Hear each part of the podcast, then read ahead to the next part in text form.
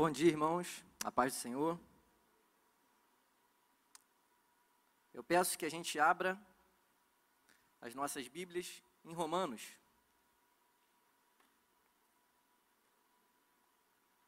Romanos 8. Nós faremos a leitura do, dos versos 28 a 30 inicialmente. Antes da gente ler, vamos orar mais uma vez. Senhor nosso Deus, em nome de Jesus, nós estamos aqui essa manhã e clamamos a Ti porque queremos que o Senhor fale aos nossos corações. Trabalhe em nós, Senhor. Nos transforme a Sua imagem e semelhança a cada dia mais, Deus. Nós queremos parecer contigo, nós queremos a cada dia mais progredir em santidade, Senhor. Ó oh, Deus, tenha misericórdia de nós, cuide das nossas vidas, dos nossos corações, das nossas mentes, continue trabalhando, Deus, em nós. Nós carecemos, Deus, nós carecemos de Ti. Nós glorificamos e exaltamos ao Senhor. A nossa transformação, Senhor, provém do Senhor, não de nós. Cuide de nós, cuide de nós e fale conosco. Em nome de Jesus. Amém. Romanos 8, irmãos. 28 a 30. Estamos certos de que Deus age em todas as coisas com o fim de beneficiar todos os que o amam, dos que foram chamados conforme o seu plano. Porquanto, aqueles que antecipadamente conheceu, também os predestinou para serem semelhantes à imagem do seu filho, a fim de que ele seja o primogênito entre muitos irmãos. E aos que predestinou, a este também chamou, e aos que chamou, a estes igualmente justificou, e aos que justificou, a estes também glorificou. Amém. Podem se assentar? Nós vamos ler outros textos que você continue com a sua Bíblia aberta. Hoje é o término de uma série de estudos, né, baseado no livro de John Stott, A Vida em Cristo.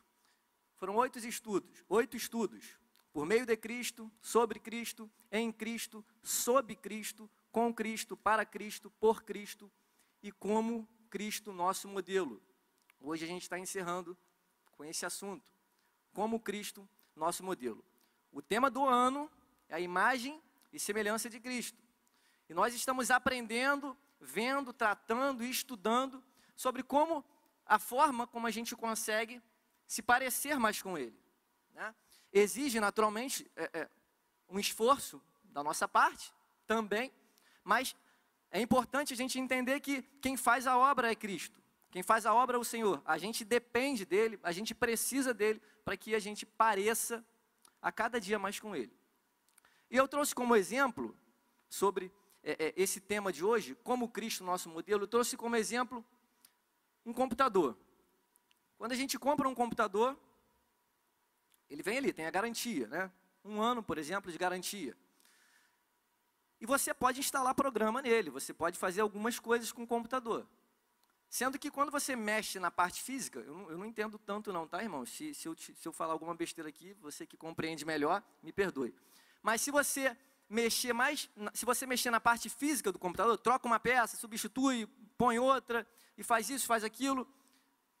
Se o computador vier a dar um defeito, a responsabilidade é sua, você perdeu a garantia. Porque é, a garantia é oferecida dentro daquele modelo ali, daquele padrão que foi estabelecido, a forma como a fábrica fez. Ela te garante porque ela sabe aquilo que ela construiu. Ela sabe a forma como aquela máquina foi trabalhada e preparada para ser desenvolvida. E quando você substitui, você bota uma capacidade maior nela, faz o que for, você perde essa garantia. Ok, e com as adaptações, e essa, na verdade, melhor dizendo, e essas adaptações que elas são feitas no computador, a gente acaba fazendo nas nossas vidas também. E foi uma série, nós falamos aqui, né? Foi falado A Fé do Meu Jeito. Teve uma série aqui na igreja sobre a fé do nosso jeito. E ela retrata um pouco sobre as adaptações que a gente faz em relação à palavra de Deus a gente busca muitas vezes moldar aquilo para adaptar aos nossos, ao nosso gosto, à nossa forma, à nossa moda, aos nossos desejos. Mas quando a gente faz isso, a gente perde a garantia daquilo que o Senhor estabeleceu. Ou seja, aquilo que ele disse, quando eu adapto, já não é mais aquilo que ele disse. Quando eu faço as modificações, aquilo que ele disse passa a ser aquilo que eu disse, a forma que eu quero, porque eu pego a palavra dele, transformo e adapto para o meu jeito. É a fé do meu jeito. E em, falando, pode passar para mim o slide, por favor? E aí, a gente vai tratar sobre a importância de se tornar como Cristo. Não é interessante para nós, não é, talvez seja prazeroso, mas não é interessante para nós, não é aquilo que Deus quer para nós, a fé do nosso jeito. Moldar as coisas do nosso jeito, pegar e eu acho que é assim, eu vou fazer dessa forma e vai funcionar. Talvez funcione inicialmente para você, mas não é a vontade de Deus. É importante a gente viver uma vida cristã sem adaptações. Esse texto que nós lemos, verso 28 ao verso 30, ele é, ele é, ele é bem, ele é bem é, é denso. O nosso objetivo aqui não é esgotar aquilo que ele tem a dizer. O nosso objetivo aqui hoje é mostrar o que, que Deus faz na vida daqueles que confiam nele. Como que Deus age? Como que Deus transforma? É, é, diante de todas as circunstâncias. E a primeira circunstância é a seguinte: você que está com a sua Bíblia aberta, verso 28. Estamos certos de que Deus age todas as coisas com o fim de beneficiar todos aqueles que o amam. Deus, o Senhor, Ele tem o propósito, é o propósito divino de beneficiar você. Mas, Rodrigo, será que isso é verdade? Será que não é, um, de certa forma, uma, uma alegoria um, que Deus está fazendo aqui? Não, Ele tem o propósito de, de te beneficiar. Mas a gente vê, as pessoas passam por tantas coisas, as pessoas que creem nele, as pessoas que vivem o evangelho verdadeiro, passam por tantos problemas. Será que isso é verdade? Isso é verdade. Isso é verdade porque o próprio Paulo, em Romanos 5, isso, esse texto aqui, esse verso, é uma repetição, basicamente, daquilo que ele trata lá no, no, no capítulo 5. Capítulo 5, verso 3 e 4. Nos gloriamos nas tribulações, porque aprendemos que a tribulação produz perseverança. E a perseverança produz um caráter aprovado. E o caráter aprovado produz confiança. O mesmo Paulo que falou que Deus tem o, intuito de beneficiar todos os que o amam, no verso 5 ele mostra que as tribulações elas fazem parte das nossas vidas. Os problemas eles surgem. Se você me perguntar se eu quero passar por problemas para aprender situações na vida, naturalmente e obviamente eu vou te falar que não. Eu creio que você também não queira. Acredito que ninguém quer passar por, por problemas para que você seja fortalecido, para que você aprenda, para que você compreenda melhor também os propósitos de, de Deus para a sua vida. Eu não quero. Você não quer. Eu não desejo isso para a sua vida. Mas, irmãos, independente do meu desejo, independente daquilo que você passa, a verdade é que Deus, Ele quer beneficiar e mais. Ele quer, Ele pode e Ele beneficia todos aqueles que o amam. E não é algo que, uma, uma conjectura da cabeça do apóstolo Paulo, não. Ele diz: estamos certos de que Deus faz dessa forma. Não somente eu, ele coloca no plural. Estamos. Quem são esses que estão? Os servos, aqueles que confiam em Deus, aqueles que entregam a sua vida nas mãos do Senhor, porque eu não tenho condição e não sei administrar a minha vida. Eu fico imaginando se não houvesse a palavra do Senhor se a gente não tivesse isso aqui, se eu não tivesse isso aqui, eu ia ficar completamente perdido. Porque as minhas posturas, as minhas palavras, os meus pensamentos, os meus desejos, eles não iam ter um parâmetro. O parâmetro seria a minha natureza. E sendo a minha natureza carnal, o parâmetro seria da carne. E sendo parâmetro a carne, se resulta em pecado. E o pecado, uma vez tomando conta de mim, tomando conta das minhas atitudes, da minha mente, do meu coração, da minha vida, da minha família, gera morte. E gerando morte, eu não tenho vida. E o que Deus propõe para a gente é algo completamente diferente da morte. É vida que Ele propõe para a gente. Mas para que a gente tenha vida, e uma vida em abundância, é preciso que nós compreendamos e nós entregamos, para que nós, nós entreguemos a nossa vida nas mãos do Senhor. Amém?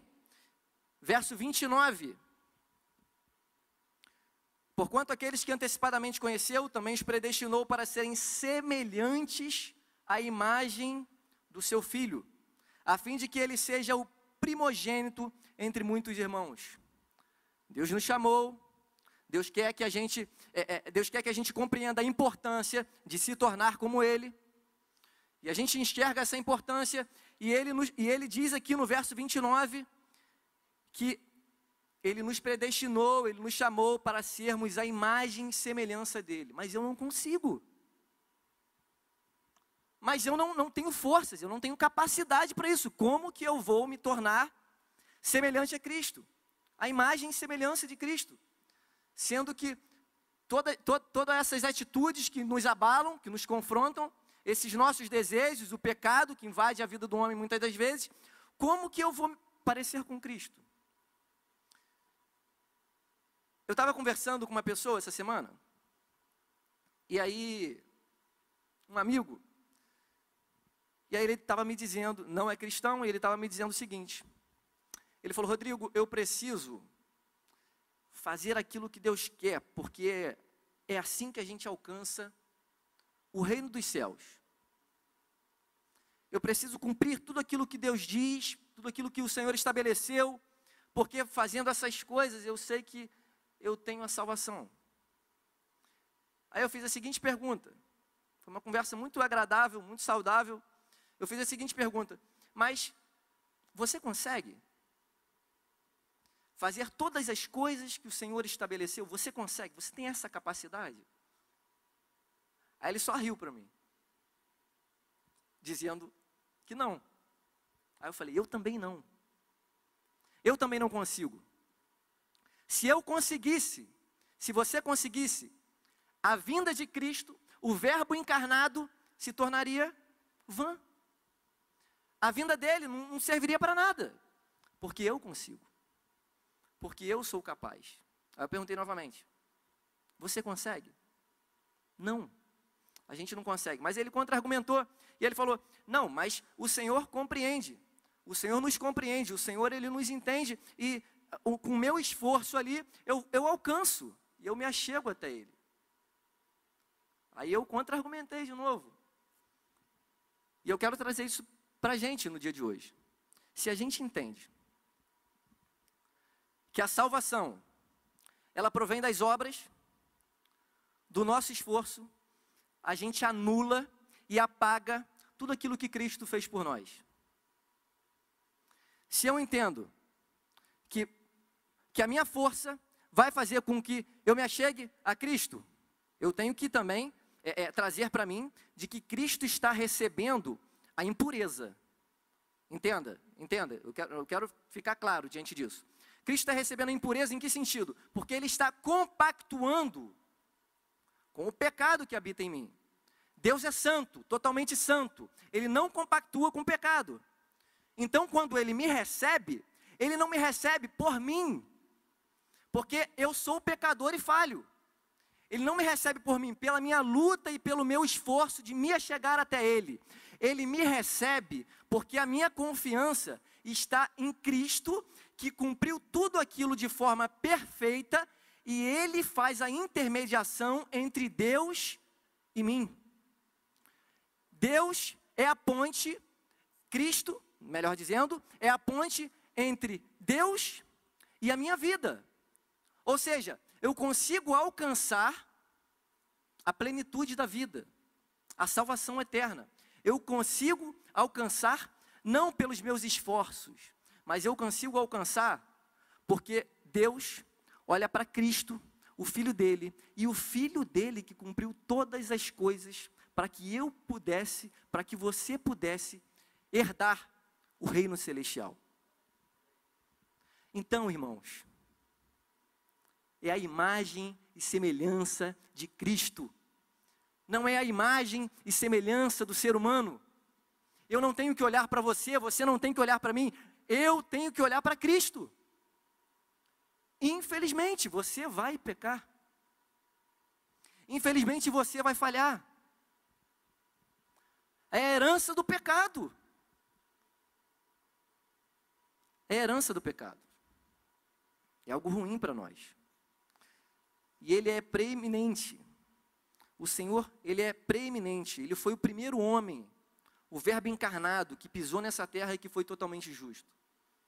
É por isso que a minha justiça ela não funciona. Elas são como trapos de imundícia. Ela é falha. Você é justo muitas vezes, mas nem sempre. Cristo é justo todas as vezes. Eu sou justo muitas vezes, mas nem sempre. Eu tenho, eu tenho meus preconceitos. E aí, esses preconceitos, eles são quebrados quando é o Senhor. É o Senhor. Me ajuda. Sabe, você tem as suas debilidades e elas são sanadas quando você olha para o Senhor, quando você olha para Cristo. Senhor, me perdoa. Porque não funciona. Não é através de mim. Eu preciso do Senhor.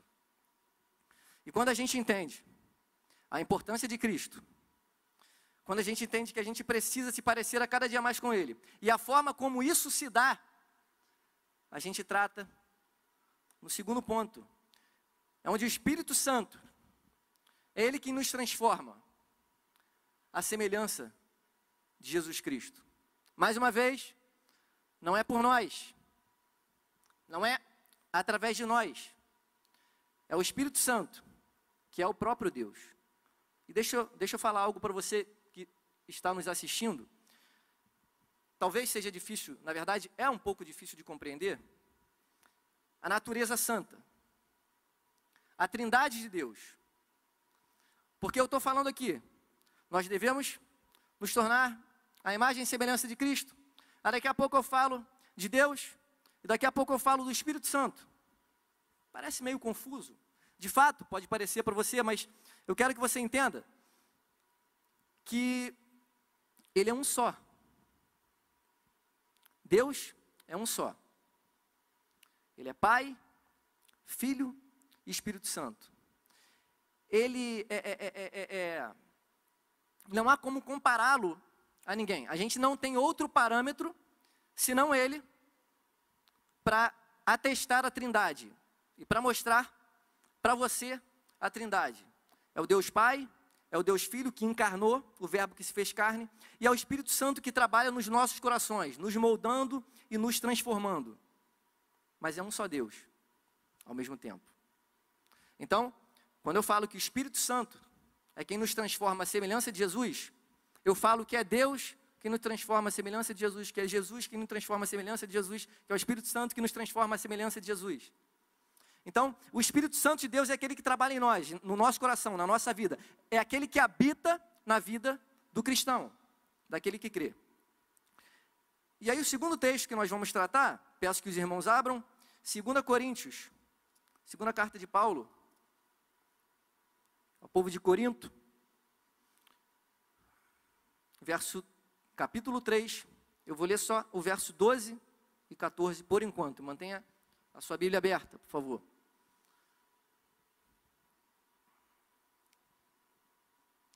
Verso 12. Sendo assim, visto que temos essa qualidade de fé, expressamos muita confiança. Em algumas traduções está tendo, pois, tal esperança. Né? Verso 13: Não somos como Moisés, que se cobria com um véu sobre a face, para que os filhos de Israel não observassem que o resplendor em seu rosto estava dissipando. E por isso, a mente dos israelitas se fechou, pois até hoje o mesmo véu permanece quando é liga, lida a antiga aliança. Não foi retirado, porquanto é somente em Cristo que ele pode ser removido. É, é interessante, no verso 13, o apóstolo Paulo diz o seguinte: Não somos como Moisés. Parece que ele está se colocando acima de Moisés, no sentido, eu sou melhor que Moisés. Não é isso. Não é isso. O apóstolo Paulo ele está fazendo uma referência ao modus operandi, a forma como que é, é, é, é Moisés apresentava, né, Deus, a forma como a antiga aliança, a forma da antiga aliança e a forma da nova aliança em Cristo. Melhor dizendo, Antigo Testamento e Novo Testamento. E ele diz: sendo assim, visto que temos essa qualidade de fé, qualidade de fé, e em seguida ele fala: não somos como Moisés, sou a soberba. Ele tem uma qualidade de fé melhor, e ele diz que ele não é como Moisés, que ele é melhor que Moisés. Irmãos, a antiga aliança, o Senhor, Deus, apresentava Cristo através de simbolismos. Quem era o cordeiro no Antigo Testamento? Jesus, aquele que veio. Por que, que o cordeiro ele era sacrificado e apresentado diante do altar de Deus? Para que os pecados daqueles homens fossem cobertos. Porque o poder não se encontrava no cordeiro, o poder se encontrava na promessa daquele que viria. E aquele que viria, ele veio na nova aliança, no Novo Testamento. Cristo, ele morreu por nós. Então, quando a gente olha para o Antigo Testamento, se a gente não entende, Jesus Cristo ele é a chave hermenêutica para a gente compreender o Antigo Testamento. E quando, e quando o apóstolo Paulo diz, não somos como Moisés, ele está mostrando que de certa forma, era velada. Os mistérios de Deus ainda não tinham se desvendado por completo. Os mistérios de Deus estavam para surgir. A salvação continuava lá, ela era pela promessa, pela promessa daquele que viria. A salvação sempre foi através da crença em Cristo. Mas Cristo não tinha vindo. Cristo não tinha surgido ainda. Então, o que, que eu faço? Qual é a minha postura diante da promessa daquele que não veio, daquele que eu ainda não conheço? E aí Paulo diz: temos essa qualidade de fé, a gente já viveu isso, a gente já conhece. E a gente atesta que tudo aquilo que foi prometido, de fato aconteceu, de fato é, é, é vivo, é verdade. Não é somente verdade porque eu encontro nos escritos, eu encontro na lei, eu encontro. Não. É verdade porque o Espírito Santo que nos transforma, ele habita no meu coração porque eu fui transformado pelo Senhor. Ele habita. E além de eu reconhecer, e além de eu entender aquilo, de eu saber que aquilo é verdade, aquilo está escrito, agora eu tenho a convicção de que realmente é verdade e é poderoso e ele busca beneficiar todos aqueles que o amam, porque hoje eu recebi e eu o tenho. Ele transformou a minha vida e a sua vida. E é esse Espírito Santo que nos transforma. Você não vai se transformar. Você não vai conseguir se transformar. Você consegue melhorar um pouquinho. Às vezes a gente escuta uma mensagem coach. E aí você sai daquele ambiente animado, feliz. Você passa aquela semana engajado. Não, porque eu vou fazer isso, vou fa em várias áreas, tá? Profissional, vamos tratar da área profissional. Você sai de uma palestra profissional, você é um arquiteto, e você sai de uma palestra profissional onde aquele preletor estava falando: olha, porque você vai construir grandes obras, você vai desenhar grandes estruturas, maravilhosas coisas vão sair da tua mão. Você sai daquela semana engajado, feliz, cheio de si. Mas aí você volta para a realidade. Passou uma semana, passaram duas semanas, passaram três semanas, a vida voltou ao normal. Nada aconteceu. Tudo normal. O mundo continua louco, as pessoas continuam morrendo, você continua disputando emprego com outro arquiteto que muitas vezes é melhor que você, melhor que você. Ele é melhor que você. Você não é o melhor de todos. Eu não sou o melhor de todos. E como que eu vou conseguir disputar uma vaga de emprego com alguém que é melhor que eu? Mas todas as coisas não cooperam para o bem daqueles que beneficiam a Deus? Que beneficiam a Deus, não. Todas as coisas cooperam para quem? Para aqueles que amam a Deus? Coopera, irmãos. Às vezes as portas daquele emprego, elas serão abertas, não porque você é o melhor, porque alguma coisa em você, ou porque Deus, porque o Senhor abriu as portas. A gente trabalha em um mundo espiritual. Nós somos espirituais e nós trabalhamos e enxergamos o mundo de forma espiritual. Você talvez não seja o melhor, mas você talvez consiga coisas melhores do que aqueles que são melhores que você. Não é coach, não. Tá? Mas Deus trabalha em nós. E Deus nos sustenta. E mesmo se você não conseguir, mesmo se aquela porta for fechada para você, porque aquele arquiteto ele, ele conseguiu ganhar a vaga no seu lugar. Deus continua te sustentando. Mesmo você não entendendo. Essa semana nós passamos por uma dificuldade muito grande na igreja. Mesmo não entendendo, mesmo não engolindo, não digerindo bem,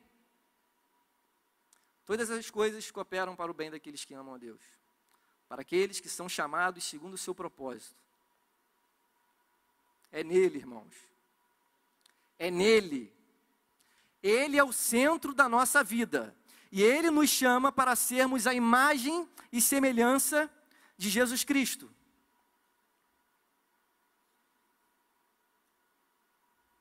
Amém?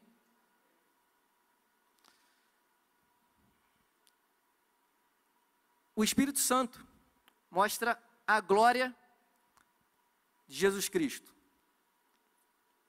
A importância de se parecer com Cristo. A importância de o Espírito Santo nos transforma para que nós possamos a cada dia mais parecer com Cristo. E o Espírito Santo mostra a glória de Jesus Cristo. Tem uma música popular, eu vou chamar de MPB, música popular brasileira. Tem uma música popular que diz o seguinte: Você sabe o que é caviar? Nunca vi nem comi, eu só ouço falar. Acredito que todos aqui conheçam. Nunca vi nem comi, eu só ouço falar. O que, que ele está querendo dizer? Ele sabe que existe. Ele ouve falar. Na mesa de poucos, fartura doidado. Eu acho que é isso. Na mesa de poucos, fartura doidado. Ou seja, o caviar é algo concreto. Ele existe. Mas eu só ouço falar. Eu nunca, nunca vi, nunca experimentei, nunca comi.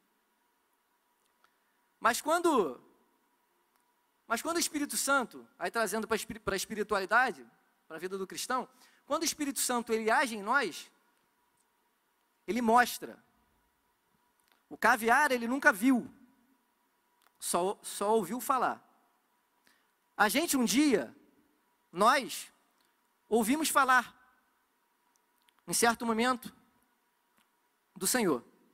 É completamente diferente você ouvir falar e você ver, e você vivenciar, e você estar ali, e você ter, ter, ter aquele coração convicto. Pode, irmão, a pessoa pode falar o que for para você, e que Deus não existe, e que Ele não age, e que eu não vejo as mãos dele no mundo. O contrário, Ele existe, Ele age, eu vejo a, a mão dele em todas as coisas no mundo, porque é um coração espiritual, é um coração onde compreende a obra do Senhor. É um coração onde Deus trabalha. É um coração onde o Espírito Santo de Deus habita. Então, você viu, você ouviu, você experimentou. Não é igual o caviar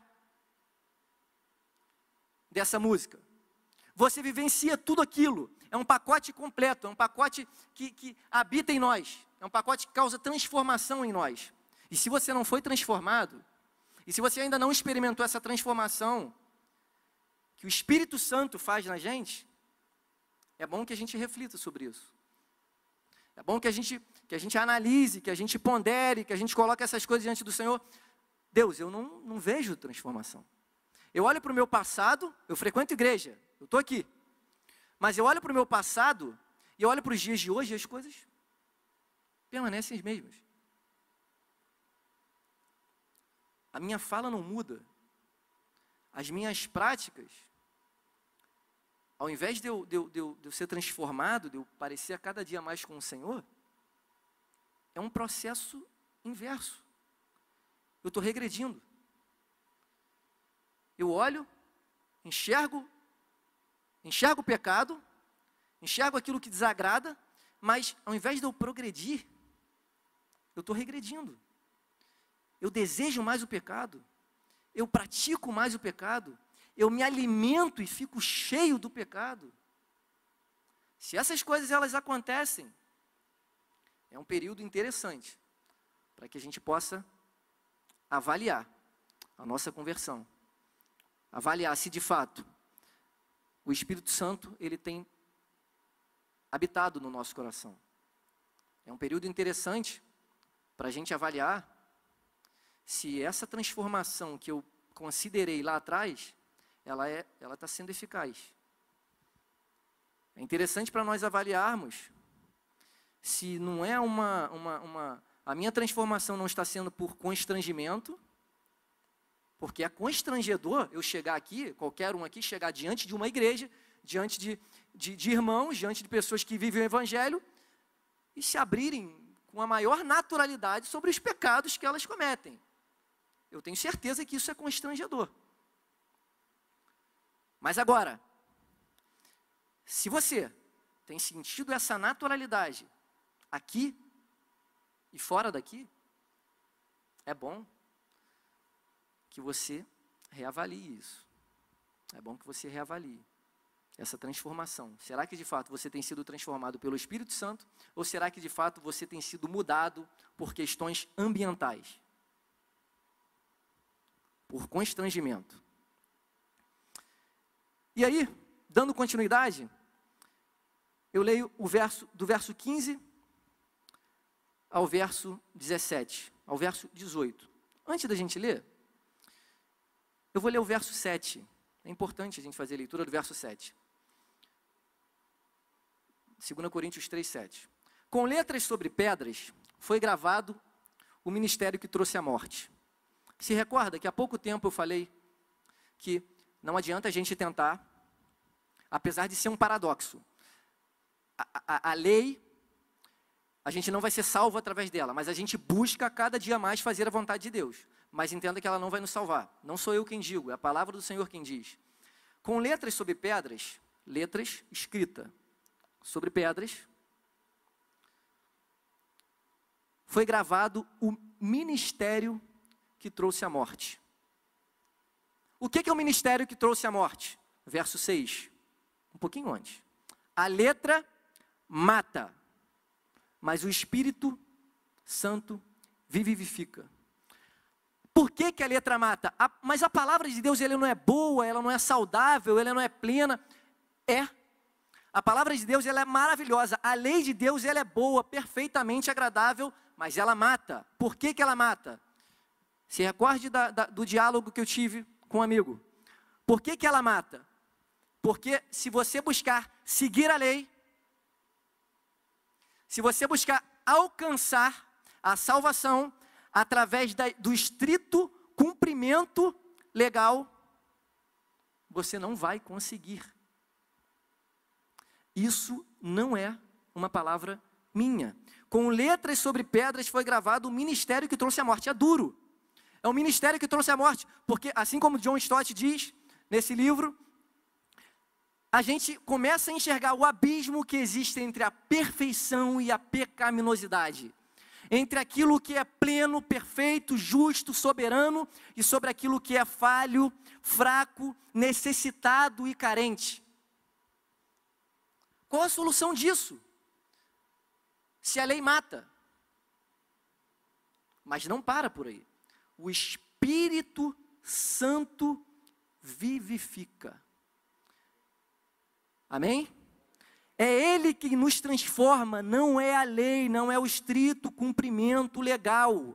Ele cumpriu, ele veio e cumpriu, e através dele nós somos salvos, através dele nós alcançamos a salvação. Para que fique claro. Agora, verso 15.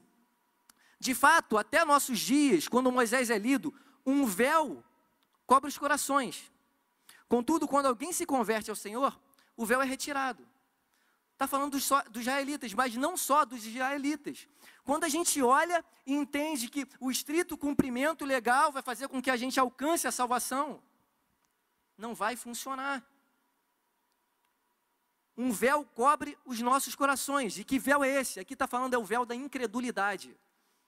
Porque a gente está abrindo mão da obra de Cristo. Está abrindo mão daquilo que, que o Senhor Jesus fez. Então o véu da incredulidade em Cristo vai te levar à lei. E a lei vai te levar à morte. A gente tem que olhar para a lei enxergar a morte, Senhor. Quão miserável e fraco eu sou. Quem poderá nos defender? Como diz Chapolin Colorado. Quem poderá nos defender? E aí vem Cristo, se apresenta como defensor, como aquele que nos transforma. Verso 17. Lembra da Trindade, aqueles que estão em casa? Verso 17, ele esclarece melhor isso. O Senhor é o Espírito. Final do verso 18. Vem do Senhor, que é o Espírito. O Senhor é o Espírito. O Senhor não se parece. O Senhor não é, não é, não é uma cópia, um, um modelo um pouco desajustado. Não, o Senhor, Ele é o Espírito. 18. O Senhor, Ele é o Espírito. E existe um enfoque, existe um, um intuito aqui do apóstolo Paulo de mostrar que o Senhor, Ele é. O Senhor, Ele age. O Senhor que habita em nós, Ele é o Espírito de Deus. E se há o Espírito de Deus habitando em nós, há salvação, há santidade, há pureza, a comunhão com Deus. O véu foi rasgado, a incredulidade foi rasgada. A gente olha e a gente enxerga, Senhor, quão maravilhoso o Senhor é, quão bondoso o Senhor é. Aquele cordeiro que era sacrificado, imolado no altar diante do Senhor, e através daquilo o Senhor cobria o pecado do povo. Senhor, aquele cordeiro é Cristo. Ele cumpriu todas as coisas. Ele não errou, sem pecado, sem mancha, sem mácula, sem vacilo, sem titubear, sem se esquivar. Ele é santo. E através da santidade dele, nós somos alcançados pelo Deus Todo-Poderoso. Verso 18. Para terminar, já estou fechando. E nós somos transformados com glória crescente. Transformados com glória crescente. A obra ela não terminou, ela nunca cessa. A obra de Deus em nós, ela nunca cessa. Ao invés de nós regredirmos, nós somos, nós somos transformados à imagem e semelhança dele. É uma progressão.